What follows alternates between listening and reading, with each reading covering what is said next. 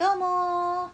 マリです。マリの毎日を幸せに楽しく生きるラジオ始めていきます。皆様いかがお過ごしでしょうか、えー、今日は未完成のままスタートするっていうことをテーマに話していきます。えー、先日、えー、最近、えー、美容関係の授業を立ち上げた友人と話す機会がありました、えその友人に刺激を受けて、えこんな話をしたいと思いました、え例えばえ、自分がこういう事業を立ち上げたい、え、こういうことをしてみたいって思うことが、え、あったとします。えその時に、え自分が、えこういう風になったら、えこうなれたらじゃあそれをやってみよう、えっていうのもダメではないと思うんですけれども、え私の場合は、えそうではなく、えもしも自分が今その、えこうなったらこうしたいのこうしたいの部分が今に、え今でも、え始められるのならえ今でもその状態を作り出せるなら今すぐやった方がいいと思いました、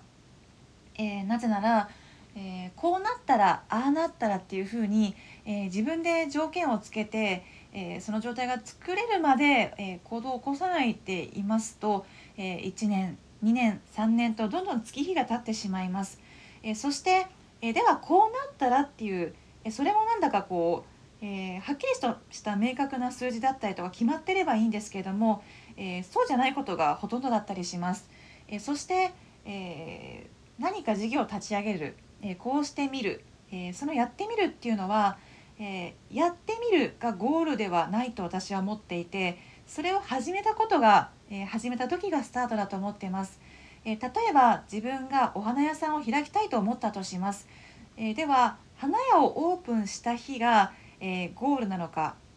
違いますよね、えー、花屋をオープンした日が、えー、あくまでもスタートです、えスタート時点です、えそして、えスタートするのが目的ではないと思いますので、えスタートした時点では、え完璧ではないと思いますが、え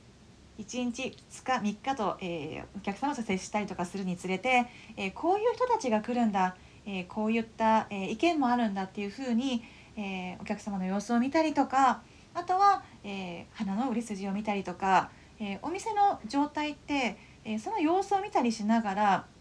え先読みしたりしてどんどん、え変化、え変えていきますよね。えこういうサービスを提供したら喜んでくれるんじゃないかっていうふうに、え試行錯誤を、えしていくという作業が出てくると思います。えなので、えどんなに今売れている有名店例えばお寿司屋さんでもスタートした時点が、えパーフェクト、え完璧ではないと思います、えなので、え自分では納得しないかもしれませんが、え未完成のままスタートしてみるのが私はいいと思ってます、え何かの参考にしてみてください。それじゃあまたね。